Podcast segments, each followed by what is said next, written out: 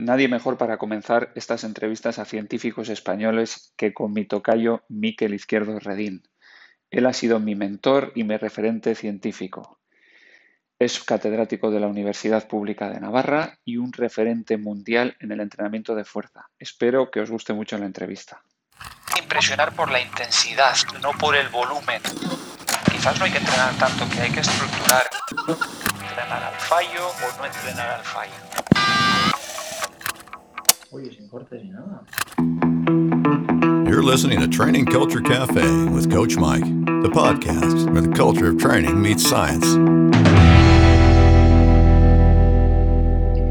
Hoy tenemos la suerte de contar con Miquel Izquierdo Redín, uno de los mejores investigadores en ciencias del deporte de nuestro país. Eh, ¿Qué tal estás, Miquel? Muy bien, un eh, vamos a ver, Miquel, cuéntanos un poco para que la gente te vaya conociendo. ¿Cuál es tu formación? ¿Dónde estudiaste? Bueno, pues eh, mi formación es eh, licenciado graduado en Ciencias de la Actividad Física y el Deporte. posteriormente hice una formación predoctoral en la Universidad de Jyväskylä en el Departamento de Biología de la Actividad Física con el profesor Keijo Hakkinen. Y de ahí accedí también con una formación postdoctoral a la Universidad de Connecticut con el profesor William Kremer y la completé en Navarra, en el Centro de Investigación y Medicina del Deporte con, Esteban Gorostiaga. Ese ha sido más o menos mi, andadura en los últimos 20 eh, años. Vamos, Miquel, que tú has estado con lo más granado de los investigadores, eh, sobre todo en trabajos de fuerza, etcétera, porque Hakkinen y Kremer son unas referencias mundiales. Bueno, como posteriormente has sido tú. Sí, he tenido la suerte de poder estar, eh, de poder estar con grandes profesionales, eh, grandes investigadores en unos excelentes laboratorios en el momento en el que se iniciaban eh, nuevos proyectos de investigación, nuevas líneas de trabajo, en concreto con el entrenamiento en personas mayores, eh, con deportistas de diferentes niveles y he tenido la, suerte de estar en el momento justo con las personas eh, A nivel laboral, ¿a qué te has dedicado, Miquel? Porque mm, has tenido contacto con muchos deportistas de diferentes disciplinas, ¿verdad? Sí, bueno, pues a nivel laboral eh, eh, nadie, se, nadie se, se, olvida de que empezamos a hacer trabajos con personas mayores. Ese fue mi, inicio.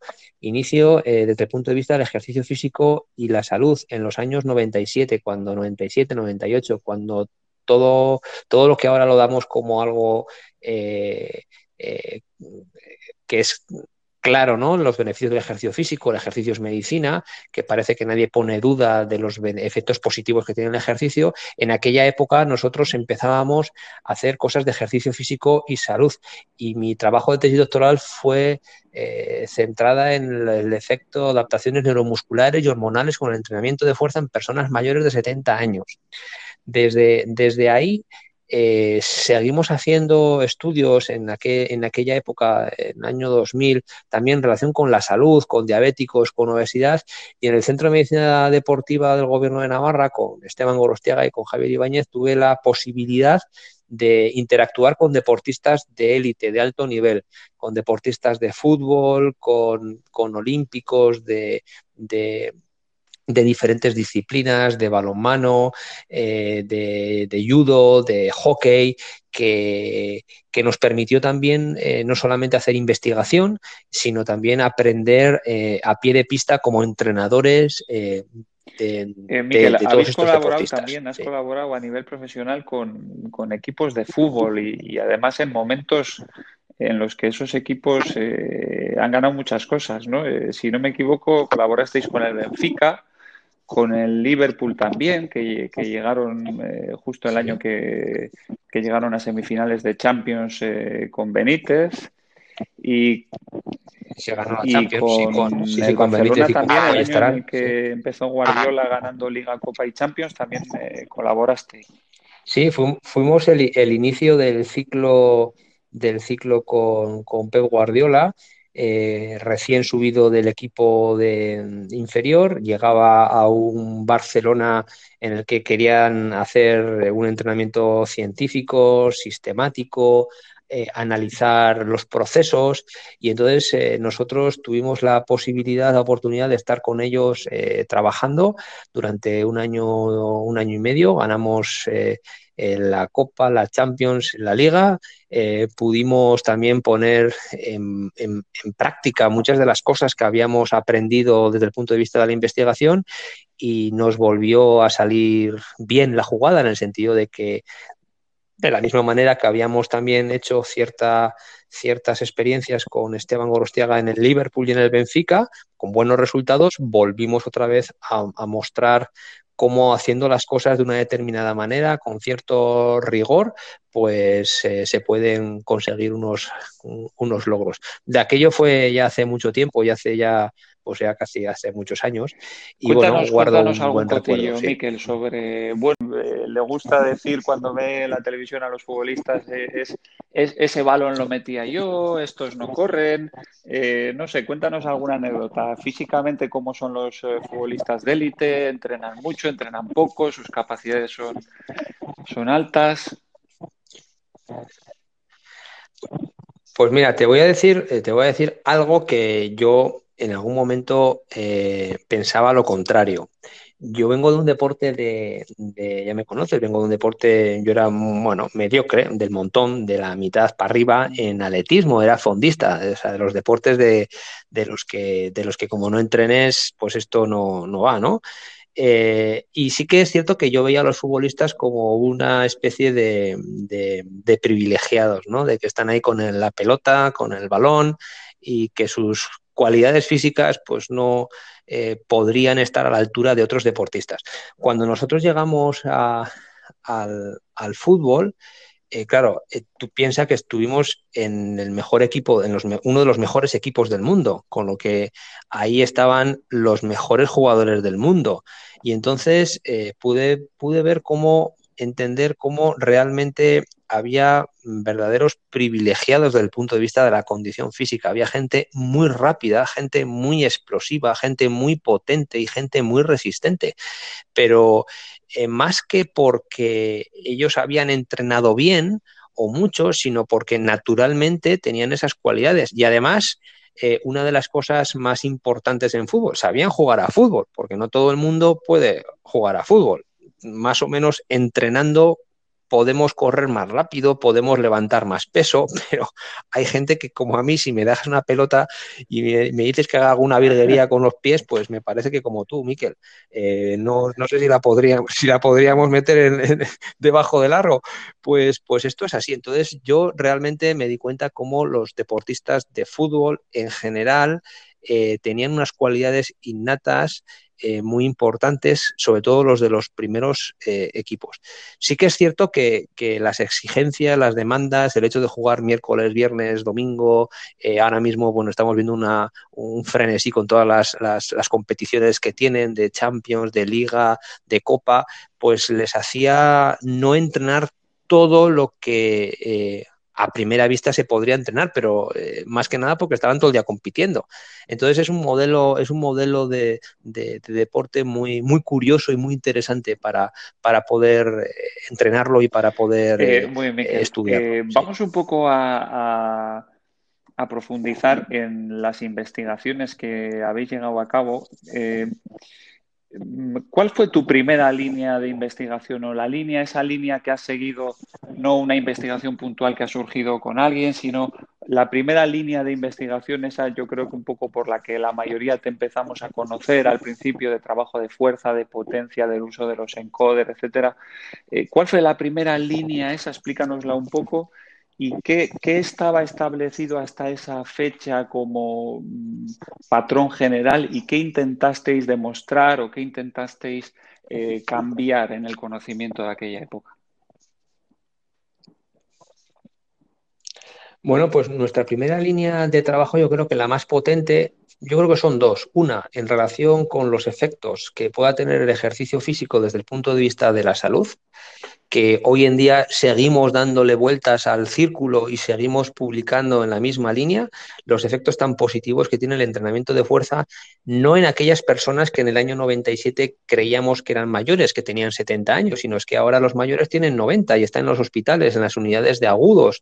Ahora con todo esto del COVID se ha vuelto otra vez a poner en, en, tela en, planteamiento el hecho de la inmovilización, ¿no? que el gran daño, lo verdaderamente peligroso de los hospitales son las camas, la inmovilización y cómo el entrenamiento de fuerza otra vez vuelve a ser una especie de, de resucitador, de mejora de la calidad de vida, de la capacidad funcional todavía eso que empezamos en el año 97, eh, pues seguimos haciendo en esta línea trabajos con supervivientes de cáncer, con diabetes, en las que el músculo, la función, está en el centro del manejo de la calidad de vida de estos pacientes. Y eso es verdaderamente lo importante, el músculo como órgano endocrino que nos dota de capacidad, de calidad de vida, que igual a una persona joven le permite correr más, saltar más, lanzar más, pero conforme van pasando los años, esa función, esa masa muscular nos va, nos va permitir tener mejor calidad de vida, ser más independientes. Y todavía esa, línea eh, sigue de alguna manera muy viva hoy en día.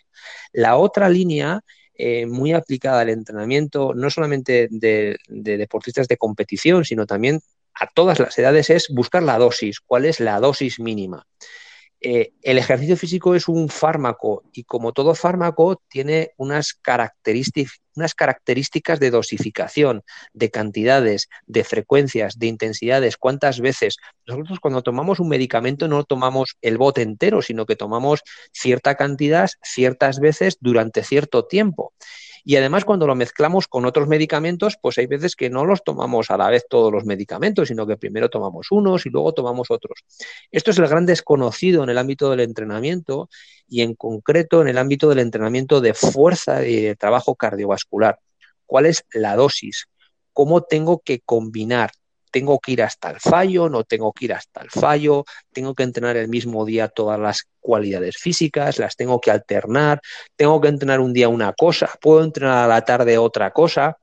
Es decir, cuál es la mejor combinación de entrenamiento y cómo lo tengo que hacer para conseguir los máximos efectos con el mínimo esfuerzo, eh, siendo eficientes. Esa es un poco lo que todavía se han dado pasos hacia adelante desde aquellos estudios eh, del inicio de, entrenamiento hasta el fallo, no entrenamiento hasta el fallo, entrenamiento concurrente, cómo lo tenemos que hacer eh, y lo que estamos haciendo hoy en día. Todavía se han dado pasos positivos, pero hay una gran cantidad de cosas que no sabemos, porque además de todo esto, tanto en la primera línea que te cuento como en la de ahora de dosificación, hay otro elemento que hemos incluido en los últimos años, que es la variabilidad interindividual.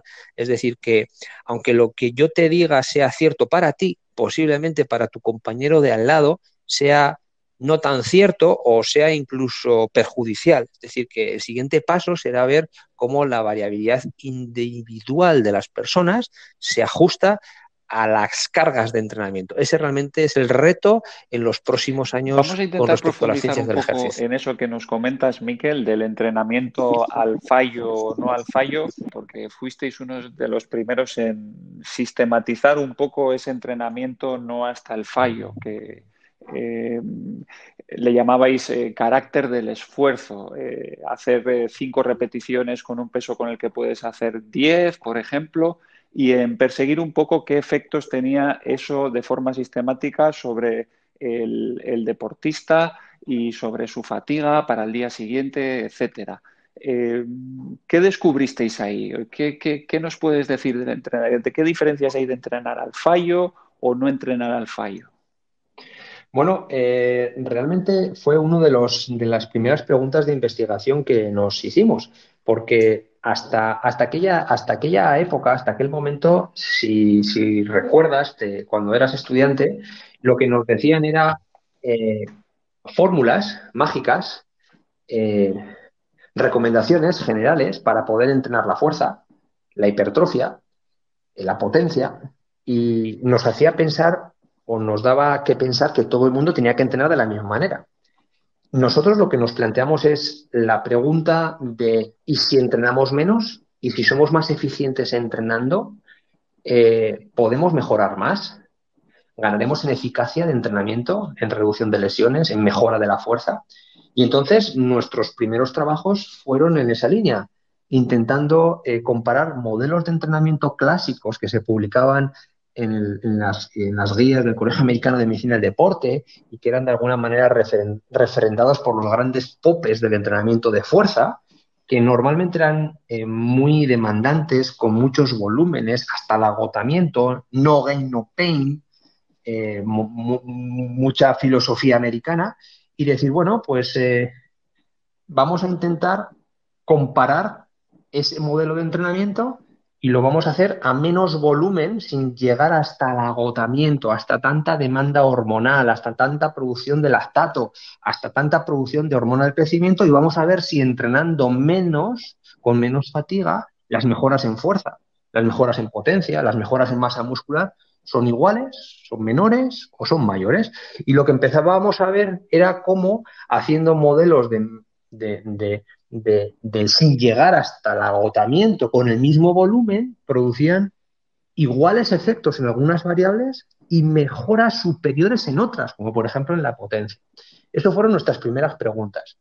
A partir de ahí eh, fuimos un poquito más hacia adelante intentando decir, bueno, ¿y ahora qué pasa si, además de no llegar hasta el fallo, hacemos menos volumen, menos cantidad de trabajo general sobre diferentes cualidades? Y volvimos otra vez a observar cómo el cuerpo respondía mejor, más favorable, entrenando menos volumen, sin llegar hasta la fatiga, más trabajo de calidad, podíamos obtener iguales o mejores ganancias en fuerza máxima, en potencia e incluso en masa muscular. Y esa sería nuestra pregunta, Miquel, durante los últimos años. ¿Cuál es la dosis mínima que tenemos que darle a una persona para que mejore de manera óptima su condición física. Y todavía esa respuesta no la tenemos.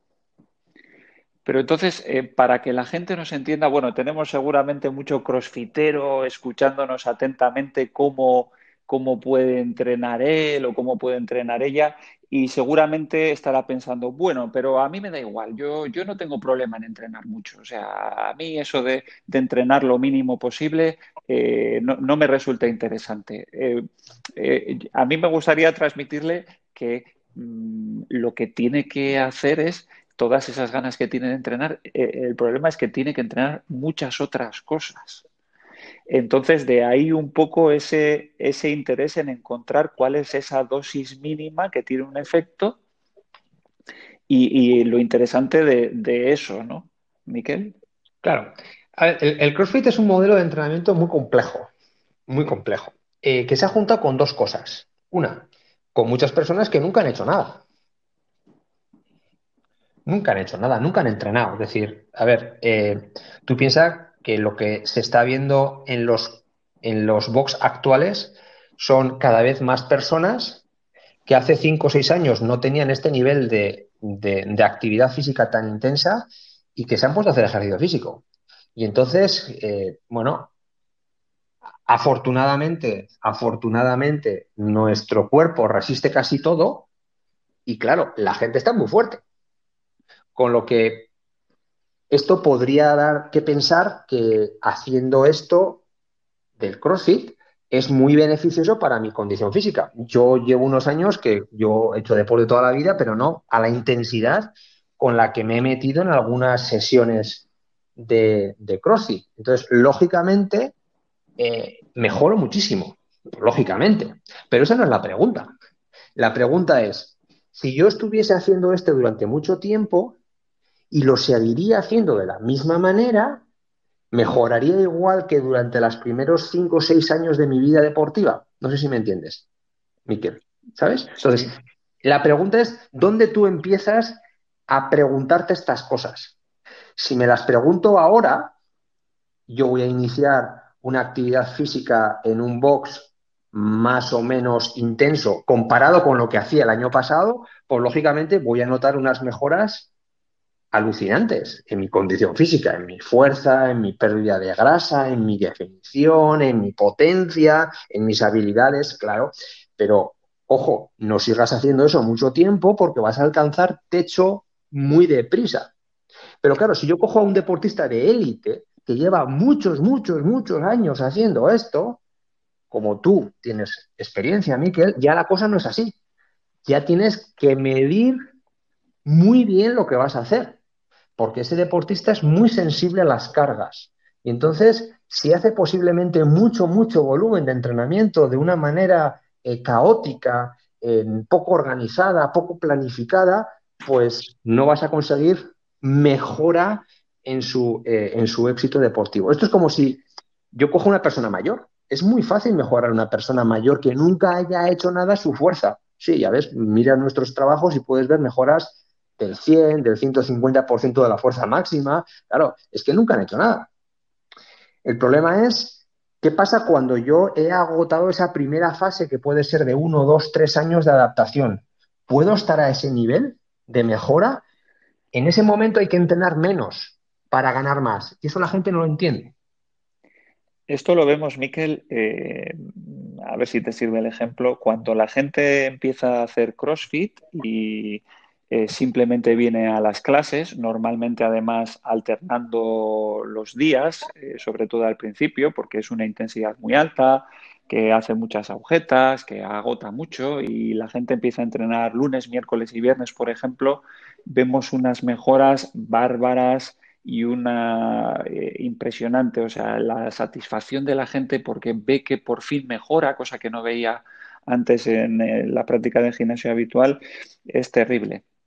Eh, lo que ocurre cuando para aquellos deportistas que ya llevan más años y quieren mejorar más, eh, eso mm, ya no funciona de forma tan sencilla. O sea, no es tan sencillo como hacer todos los días una clase, que incluso puede llegar a adaptarse a eso y el deportista sigue mejorando, pero dice, aún quiero mejorar más. Bueno, pues voy a hacer todos los días dos clases. No funciona el sistema. O sea, ya tenemos que estructurar el entrenamiento y las dosis de entrenamiento para ese deportista pues seguramente con esa frase que algunos dicen, ah, pero ¿qué pasa? Que esos élite, élite, élite no entrenan CrossFit haciendo CrossFit. Pues sí, a ratos hacen CrossFit, pero a ratos hacen solo un entrenamiento de fuerza, a ratos hacen solo un entrenamiento de correr o más aeróbico o más metabólico y tiene que ser un entrenamiento mucho más organizado, a veces separado, etcétera. Eh, Miquel, mm, vamos a hablar un poco más del entrenamiento concurrente, porque eh, resulta que la mayoría de los deportes requieren de tener mucha fuerza o bastante fuerza y de ser eh, metabólicamente muy hábiles y tener bastante caja, como se suele decir.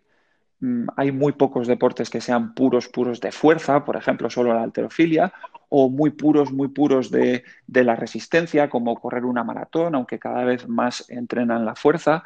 La mayoría de otros deportes, como bueno, en los que hemos colaborado nosotros, eh, Miquel, como el remo o el piragüismo, requieren de, todas esas cualidades. Eh, ¿Cuáles son las pistas para entrenar eso? ¿Qué, ¿Qué habéis investigado ahí? ¿Qué habéis descubierto ahí para mejorar tanto la resistencia como la fuerza, que es algo, algo que necesitan mucho los crossfitters. Pues mira, esto es, una, es, el, es el modelo más complejo del entrenamiento, porque esto es como que, tienes que vivir en una casa de, de 30 metros, tan confinado, con alguien que es absolutamente contrario a ti.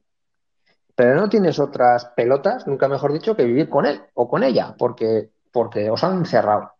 Han encerrado la puerta un cofre de acero y un tiro la llave al mar. Y entonces tenéis que estar ahí durante toda la vida. Y además, pues tenéis un problema porque tenéis un niño que criar. Imagínate, tienes un bebé. Y entonces, claro, pues, pues, pues tienes que organizarte. Eh, tienes que organizarte para vivir, para cocinar, para leer, para estudiar, para entrenar. Pues esto es un poco el símil que, que, yo a veces que pongo cuando hablamos del entrenamiento de la fuerza y la resistencia. Son dos cualidades físicas que en cierta manera son antagónicas. Producen adaptaciones completamente opuestas. Por la mañana entreno fuerza y genero un mensaje de señalización de mejora de aspectos como el mTOR, la mejora de la masa muscular, la hipertrofia, bla, y por la tarde entreno la resistencia y puedo tener un mensaje completamente inhibitorio de ese mensaje, con lo que a lo largo de la semana o del día, pues en la mejor de las situaciones estoy como estaba el lunes, no sé si me explico.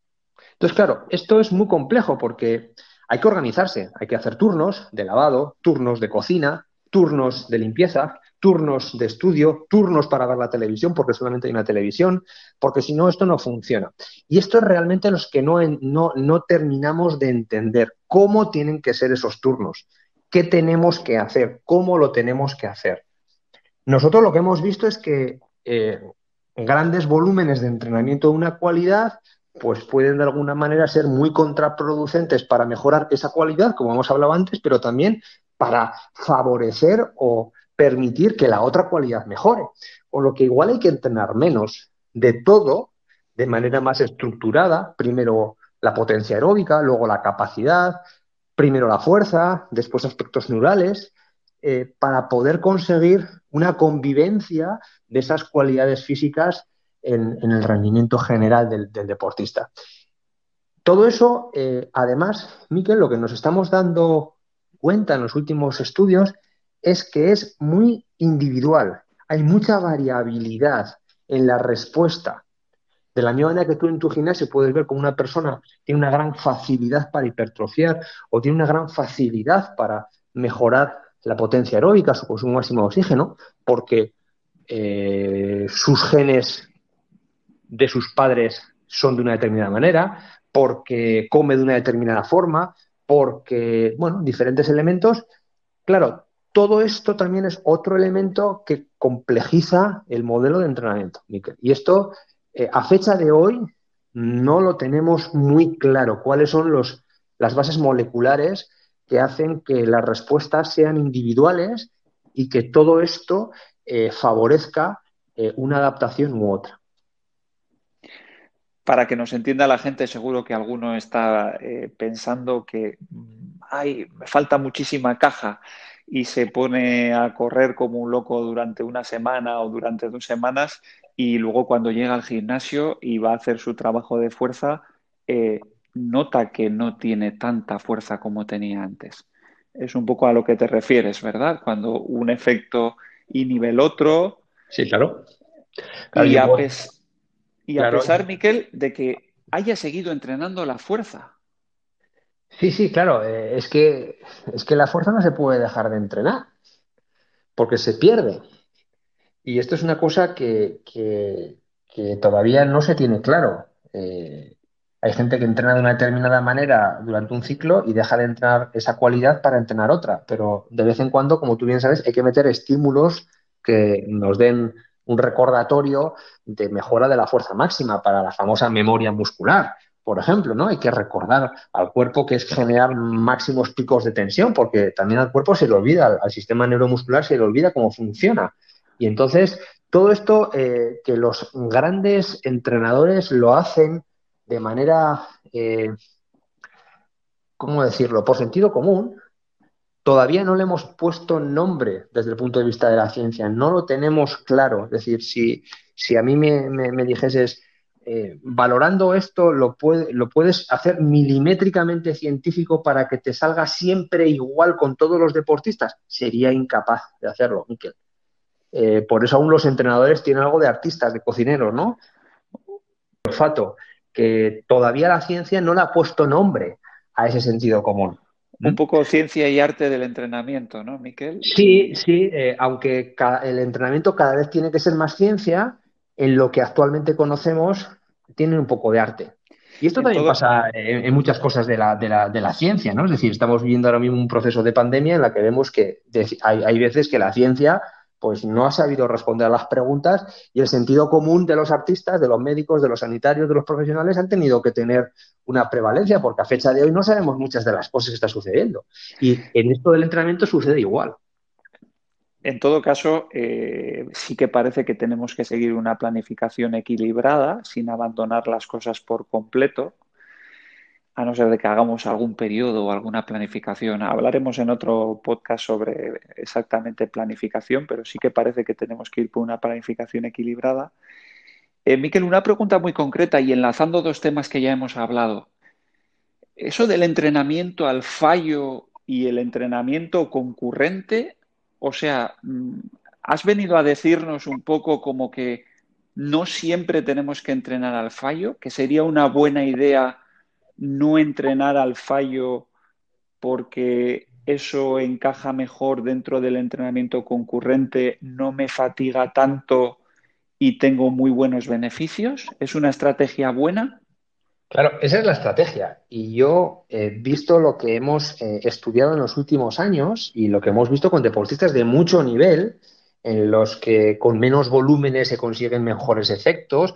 Me acuerdo de un trabajo que tú fuiste primer investigador en el que se podía reducir el volumen en deportistas de, de, remo que entrenan una gran cantidad de metros en el agua y una gran cantidad de trabajo fuera, se podía mejorar o incluso optimizar las mejoras de potencia entrenando hasta un 25% menos. No sé si te acuerdas de aquellos resultados. Lo que pasa es que, claro, tú dile a un deportista de élite que entrene solamente un cuarto de lo que está acostumbrado a entrenar. Eso psicológicamente le va a producir una especie como de dependencia que no te va a creer. Como que entrenando menos voy a mejorar, voy a mejorar más. Eh, esa es un poco la lucha, ¿no? Es decir, la gente cuando va a entrenar, va a entrenar una hora. Y hay veces que entrenar una hora es excesivo y con 20 minutos sería suficiente. Pero 20 minutos de una gran calidad de entrenamiento sería suficiente. Sobre todo en estos deportes tan complejos como los que estamos hablando, los deportes eh, en los que la fuerza y la resistencia es muy importante, deportes como el CrossFit, en los que, claro, no solamente hay que mover muchos pesos, sino que a veces hay que mover muchas veces o hacer otro tipo de actividades más aeróbicas en los que ahí hay que ser milimétricamente muy preciso para poder entrenar. Y hay que tener muchísimo conocimiento y mucho sentido común, porque no se trata de entrenar todo a la vez, ni cuanto más mejor, porque eso a la larga produciría un plató, una meseta en las adaptaciones y lógicamente antes de eso el cuerpo se quejaría con lesiones, con eh, bueno, diferentes eh, adaptaciones que como tú sabes se producen cuando alguien se le entrena en exceso, pérdida de sueño, pérdida incluso de masa muscular, efectos reversos a los que yo esperaría conseguir con el entrenamiento. Claro, efectivamente es muy difícil, Miquel, por lo que tú dices, y ahora que ya nos has anunciado antes que has hecho CrossFit alguna vez también. sigo, eh, sigo haciendo CrossFit dos días a la semana. Hay que, hay que mejorar, hay que combinarlo con el aeróbico, es importantísimo. Sobre todo a cierta tenemos que entrenar juntos algún día. No, no, yo contigo no eh, podía entrenar, no podía entrenar. Entonces, cuando haces, eh, si tu planificación son sobre todo watts en los que a lo mejor no has previsto casi en absoluto cómo son ese trabajo de fuerza, por decir algo, eh, cualquier atleta puede decir, pero ¿cómo voy a hacer yo 20 repeticiones lo más rápido posible y luego tengo que salir a correr y eh, eso no encaja en, la forma de trabajo que tengo si lo que estoy haciendo son todo eh, watch.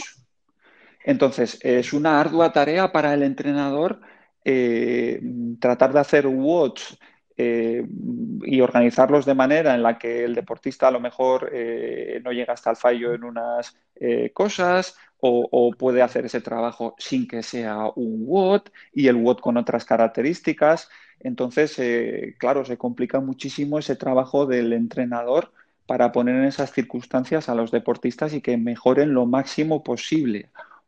Claro, es que eh, ahí has dado en, la clave. Los WOD serían el antientrenamiento. Es que para entrenar, mm, para entrenar te dan un WOD, no haría falta saber nada, porque a ti te dicen que haga esto y el que no lo haga, pues, pues, pues no lo hace. Y el que lo hace, pues es el, es el, de siempre, ¿no? El que, el que, el que por, por definición eh, ha conseguido eh, adaptarse al medio. Y, esta es la teoría de la, adaptación de los, seres, de los seres vivos. El que se adapta sigue y el que no, pues se muere. Pero realmente eso no sería entrenar. El verdadero reto es intentar, intentar adaptar intentar modificar, intentar eh, individualizar ese, ese Word que, yo desde mi punto de vista no es más que una orientación y es algo genérico, pero que no todo el mundo tiene que hacerlo. Y hay veces sí que veo en, ciertas, en ciertos sitios como todo el mundo hace lo mismo, con más peso unos que otros. Pero esa es la única modificación, el peso. Pero hay veces que no solamente habrá que modificar el peso, habrá que modificar la estructura del WOD, incluso las series, las repeticiones, las, los descansos y el volumen, ¿no? Es un poco lo que, lo que me estás contando. sí, ocurre mucho, Miquel, por ejemplo, que eh, mm, eh, CrossFit es un, eh, en el ámbito del deporte, un fenómeno muy extraño, porque los deportistas comparten muchísimos watts de los que hacen. ¿Eh? Así como hay otros deportes que es absolutamente privado lo que entrenan los deportistas, porque luego vamos a competir unos contra otros y tanto los entrenadores como los atletas no quieren que el rival sepa lo que está haciendo. Sí que en CrossFit vivimos en un mundo muy abierto en ese aspecto, muy dominado por las redes sociales y la gente ve lo que hacen los deportistas, ¿no? Entonces, en cualquier día puedes llegar a un box y encontrarte a alguien haciendo el entrenamiento que estaba haciendo eh, Rich, Rich Froning.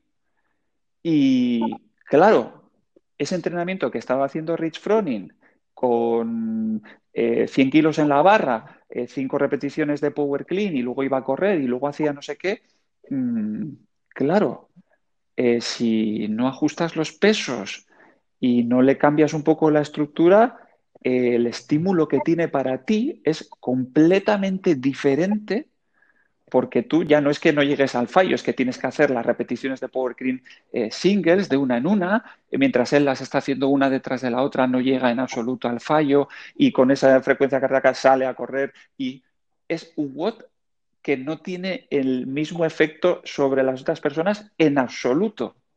Claro que no, es que es completamente, completamente diferente. Esto es como, es como intentar seguir a un keniata que hace un 10.000 por debajo de 27 y tú como no puedes, pues dices, bueno, ¿qué hago? Eh, ¿Me cojo una moto y luego en bicicleta con motor o...? Vas haciendo series de 100 detrás de él, ¿no? 100 metros paro, 100 metros paro.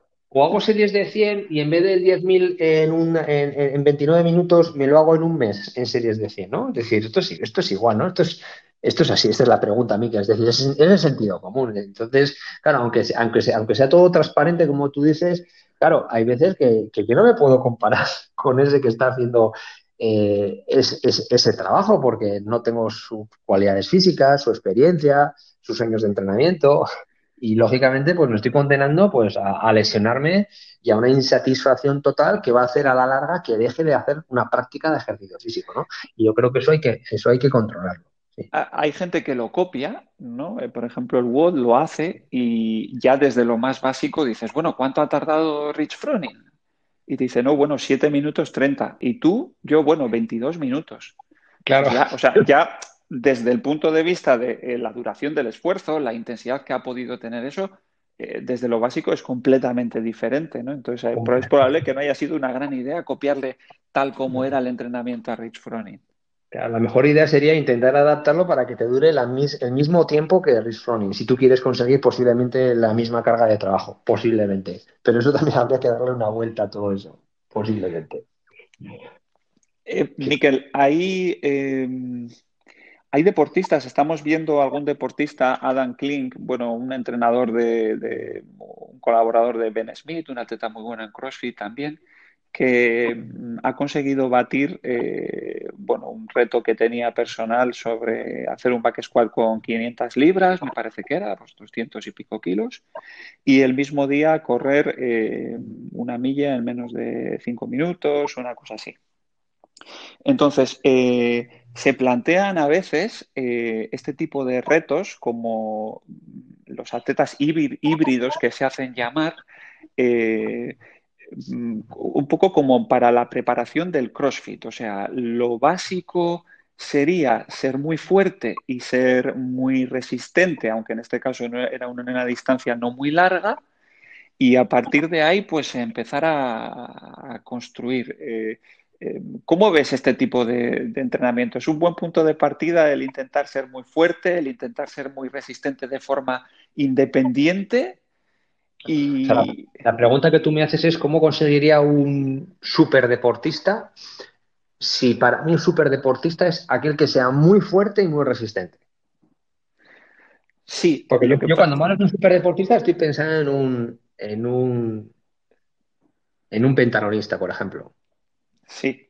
Es decir, alguien que te corre eh, un 1500 en torno a 4, te salta una burrada lanza no sé cuántos metros y es capaz de hacer actividades acrobáticas eh, en un cuerpo de 1,90. Claro, pero la pregunta que tú me estás haciendo es otro deportista.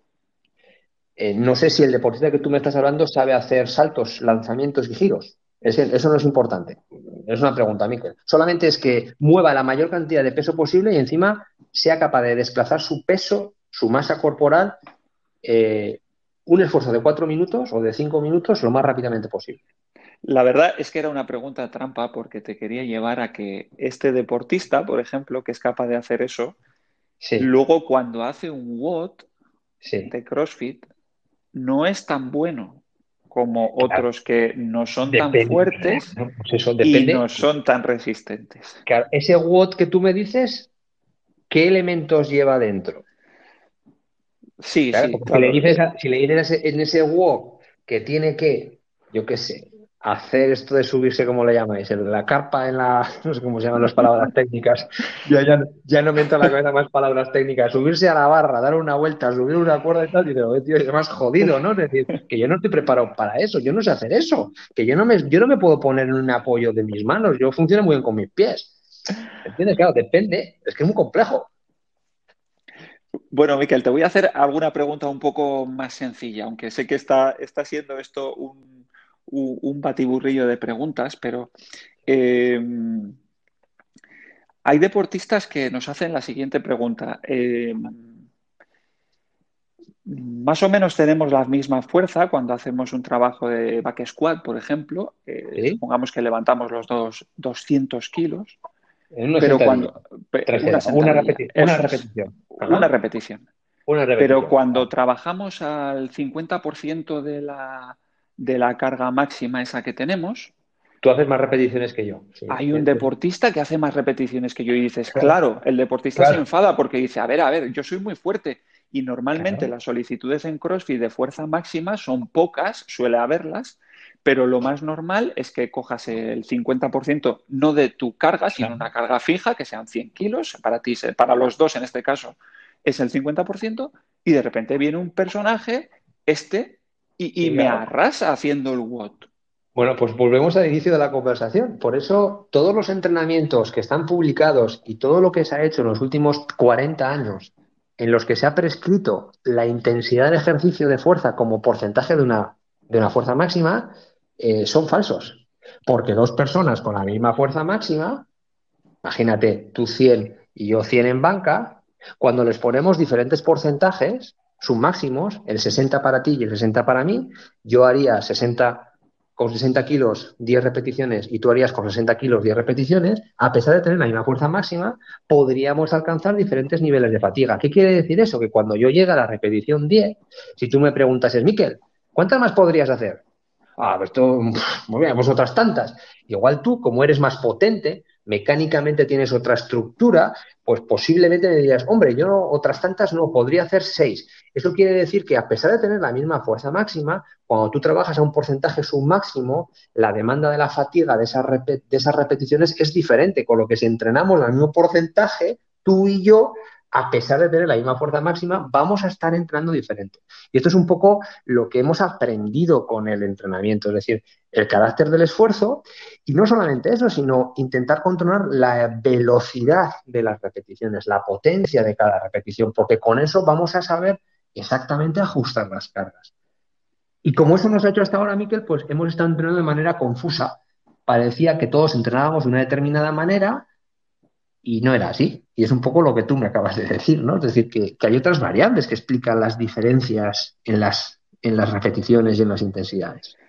Miquel, ¿y eso se puede mejorar?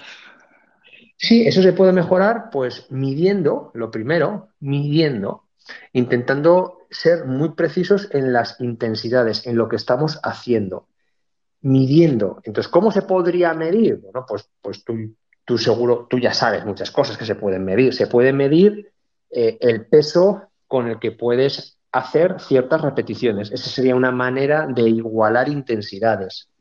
Por ejemplo, se podría medir, controlar, midiendo la velocidad de ejecución de las repeticiones y en función de la velocidad poder ajustar las cargas y poder parar el entrenamiento. ¿Hasta dónde voy a hacer? ¿Por qué voy a hacer 8 si con 6 me vale? ¿Y por qué digo que con 6 me vale? Pues que porque tú puedes decir, bueno, porque tú has observado o has, detectado una pérdida de velocidad, que eso se relaciona con una, con una fatiga, con una acumulación de sustratos metabólicos eh, fruto de una fatiga neuromuscular, con una pérdida de, contractibilidad.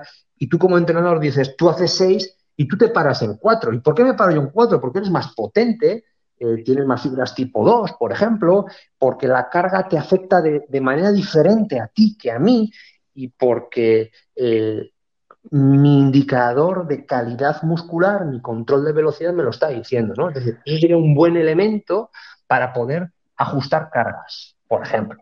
Aquí le estamos dando fuerte a, el pain, no pain, no gain americano y la filosofía de entrenamiento de CrossFit, un poco eh, con connotaciones, ya sabes, militares, en el que si uno abandona el WOD o el entrenamiento es un blando mental, eh, pero le estamos dando duro. en, Rusia, en, Rusia, no solamente eras un blando mental, yo tengo algunos amigos rusos que a mí me contaban que no es que fuese un blando mental, en Rusia no comías y tu familia posiblemente la sacaban del pueblo.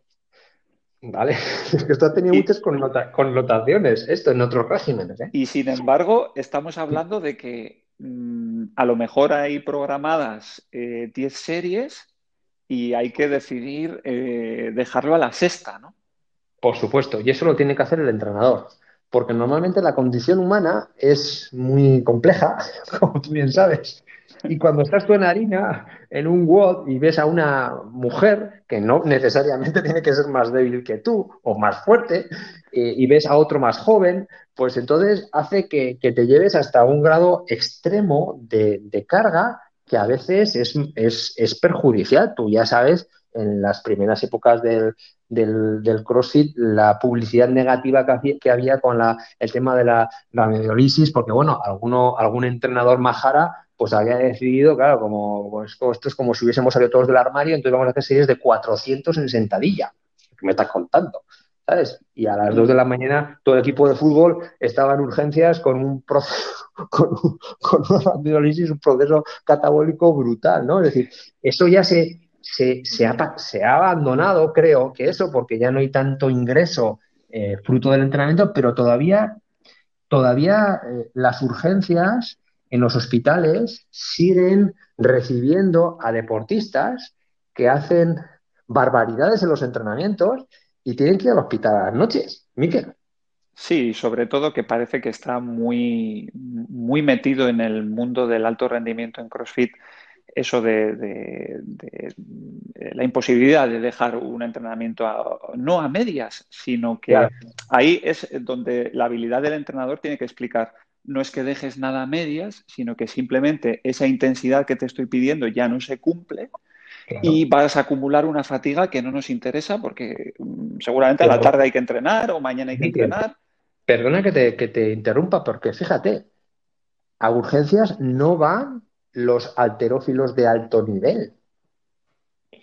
Y a urgencias no van los ciclistas de alto nivel o los remeros de alto nivel. No sé si me explico. Es decir, deportes en los que la demanda es brutal, han sabido autorregularse, han sabido entender el entrenamiento como para producir adaptaciones y no producir daño en los deportistas. Con lo que esto, eh, lógicamente, a un deporte tan complejo, tan exigente como el CrossFit, que es como todos juntos, pues eh, tendrá que ir evolucionando hasta entender esto que estamos hablando. A veces, a veces no, casi siempre, más no es mejor. Eh, hay, que, hay que ser más inteligentes en el entrenamiento, sobre todo porque son deportes muy complejos desde el punto de vista fisiológico. Es que decir, no se puede ser guapo, alto, fuerte, inteligente eh, y todo eh, en dos segundos. Es un, es un fruto de, mucho tiempo.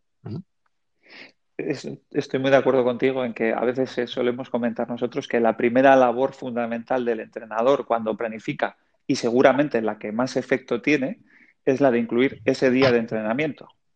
O sea, con hacer una cosa que es que no hagan tanto entrenamiento, ya hemos planificado muchísimo mejor que lo que estaba planificado antes, que si fuera por los deportistas y por sus ganas, entrenarían todo y más.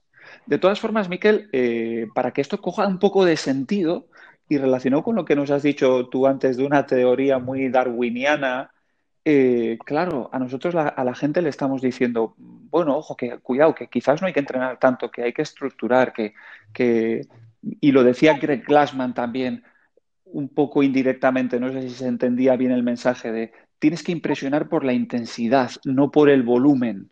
¿eh? La gente ha entendido la frase, pero no se la ha llevado bien al entrenamiento. Pero hay algo eh, que... Eh, el volumen es el que mata. El volumen es el que mata. El volumen es el que hace daño.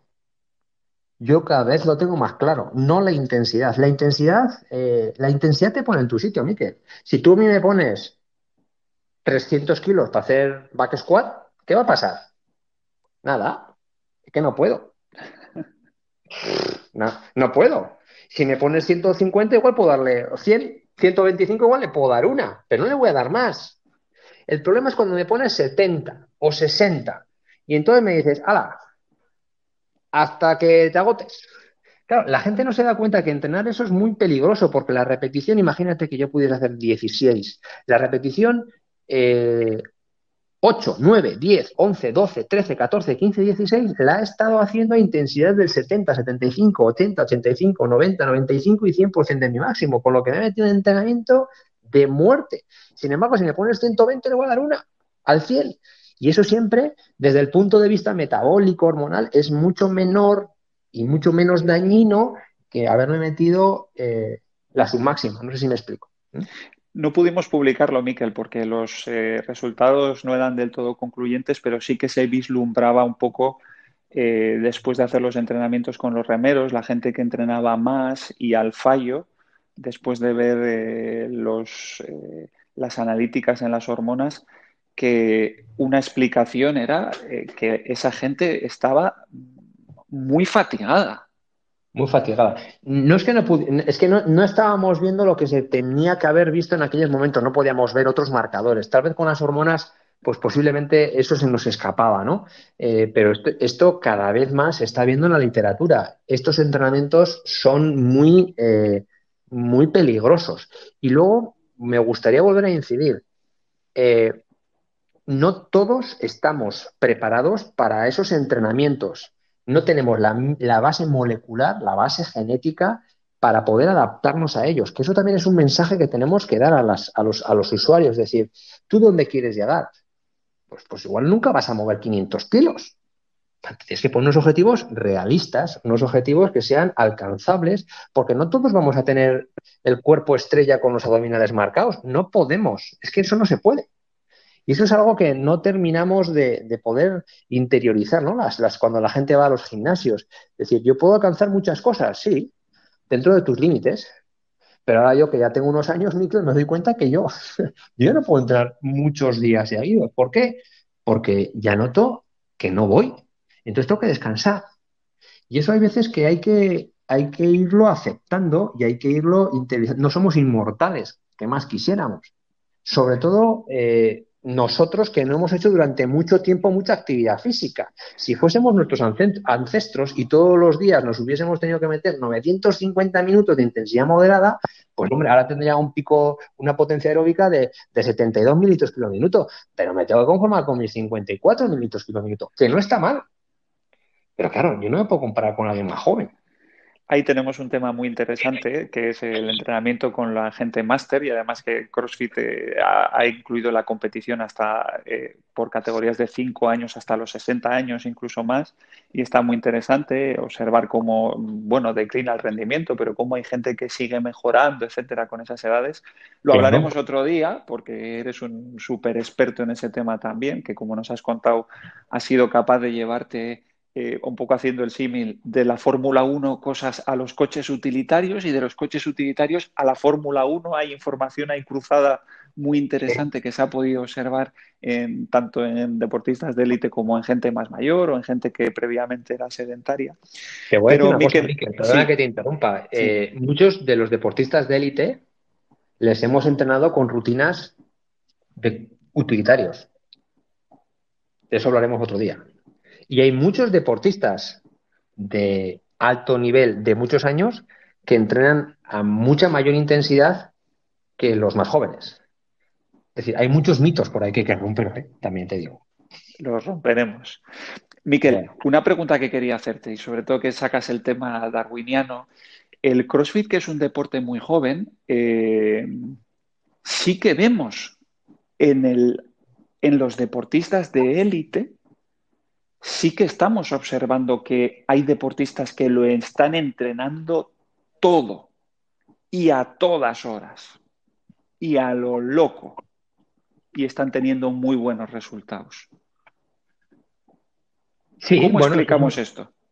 Bueno, estos son los límites del, cuerpo humano, del, del, ser humano, que no los conocemos. Es decir, yo tengo unas fotos de adaptaciones de deportistas, hombres y mujeres, a fecha de hoy, que no tienen nada que ver de lo que hubiésemos pensado que se podría hacer hace 20 años. Incluso algunos de hoy dicen, ah, es que estos van hasta arriba de todo. No, no, estos no van hasta arriba de todo. Lo que pasa es que estos están entrenando eh, cantidades de trabajo que nunca se han entrenado. Esto es lo que está sucediendo en el CrossFit. Nunca se ha entrenado tanto algo.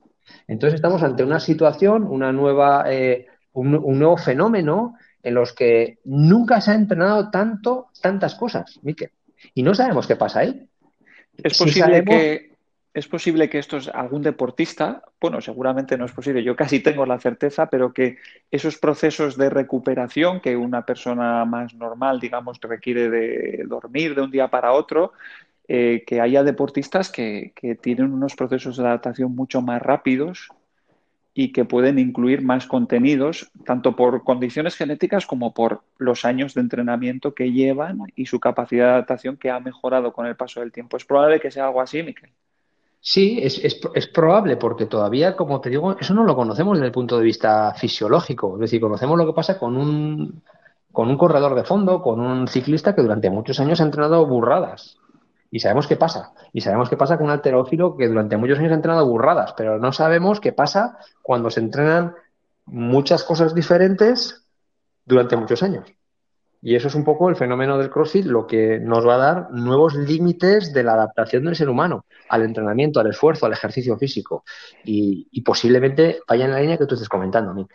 De todas formas, eh, me ha gustado porque veo que antes lo encajabas en la supervivencia del más del más fuerte o algo así, porque mm, en realidad nosotros solemos poner en, remo y en piragüismo un ejemplo de, la Rusia antigua, no sé a qué, para la selección de talentos, que los llevaban a, no recuerdo el nombre del pantano, llevaban a, chavales de colegios y les decían, bueno, eh, ala, coger todos la piragua, venga, ir hasta el otro lado del pantano. Y cuando llegaban al otro lado del pantano había otro diciendo, ala, volver al otro lado. Y cuando llegaba uno, el primero, independiente de su técnica, de su tal, decían, tú, fichado, venga, vamos a entrenarte ahora. Claro, pero esto es así. Obviamente no, era el mejor proceso de entrenamiento, pero sí que era el que había sobrevivido, ¿no? Entonces, habría que intentar mejorar un poco los procesos de entrenamiento y limar un poquito más fino. Pero ahora no es así esto, Miquel. Ahora no es así. esto, me, esto me recuerda cuando nos preguntaban grandes deportistas, campeonas olímpicas de un deporte de equipo y nos decía, pero yo no sé por qué eh, eh, eh, la Chaparenco tiene que entrenar esto y, y, yo, yo tengo que entrenarlo. ¿Por qué no? Ella no. digo, es que nosotros tenemos que explicarle, mira, esta, esta chica, eh, viene de sus padres, medían 1,90, viene de la estepa, eh, eran, eran muy fuertes, y entonces esta chica tiene, eh, de press de banca, tiene 150 kilos, que está muy bien para jugar a balomano tú te llamas Martínez Jiménez, tus padres miden unos 65 y si tú quieres entrenar y jugar a alto nivel con ella, tienes que entrenar la fuerza. Entonces, hay veces que estos, estas cosas nos confunden, ¿no? Es decir, y claro, estamos hablando de balonmano. Si tú tuvieses que lanzar peso, eh, lógicamente tú no podrías lanzarlo y ella, que es muy fuerte, tenía que, tendría que entrenar más la fuerza para poder lanzar el peso. ¿De acuerdo? Es decir, que es que hay veces que confundimos muchos elementos, ¿no? Es decir, claro, en aquella estepa rusa, que yo también sé anécdotas de esas, pues, pues esto era así. Y si no, no volvías, con lo que era muy fácil hacer la selección, pero hoy en día no podemos hacer eso, Miquel, no podemos, no tenemos esa, esa, estructura, ¿no? De, ni social ni deportiva. Bueno, Miquel, pues ha sido una charla súper interesante. Eh, creo que nos ha quedado por ahí alguna cosa y ya ha salido el comentario de que en un futuro volveremos a, charlar. Vamos a ver si, la gente en este entretanto nos sigue mandando alguna pregunta por ahí, podemos hacerte la próxima vez que, hablamos, que hablemos. Te agradezco mucho la participación y espero que hayas disfrutado de la charla tanto como yo. Pues muchas gracias, Miquel. Es un placer volver a hablar contigo nos une como, bueno, la audiencia sabe, pues muchos trabajos de investigación. Creo que es una de las personas que ha intentado eh, profundizar en, las adaptaciones concurrentes con el ejercicio y ha tenido la, la, inteligencia de poder aplicarlo eh, al mundo real, que hay veces que no se hace. Hay muchas cosas publicadas que realmente no se han aplicado al mundo real y eso es lo que, lo que falta, ¿no? Y yo creo que, que en la medida que, se sigan haciendo este tipo de, de reflexiones eh, desde la investigación en la práctica y desde la práctica de investigación, pues, pues esto podrá ir un poquito hacia adelante. Te deseo lo mejor en la nueva aventura y en los éxitos deportivos y tenemos que entrenar algún día juntos. Eso, pero entrenaremos con diferentes barras, lo tengo muy claro. Te tomo la palabra, te tomo la palabra. un saludo, Miquel, muchas gracias. a ti, un saludo.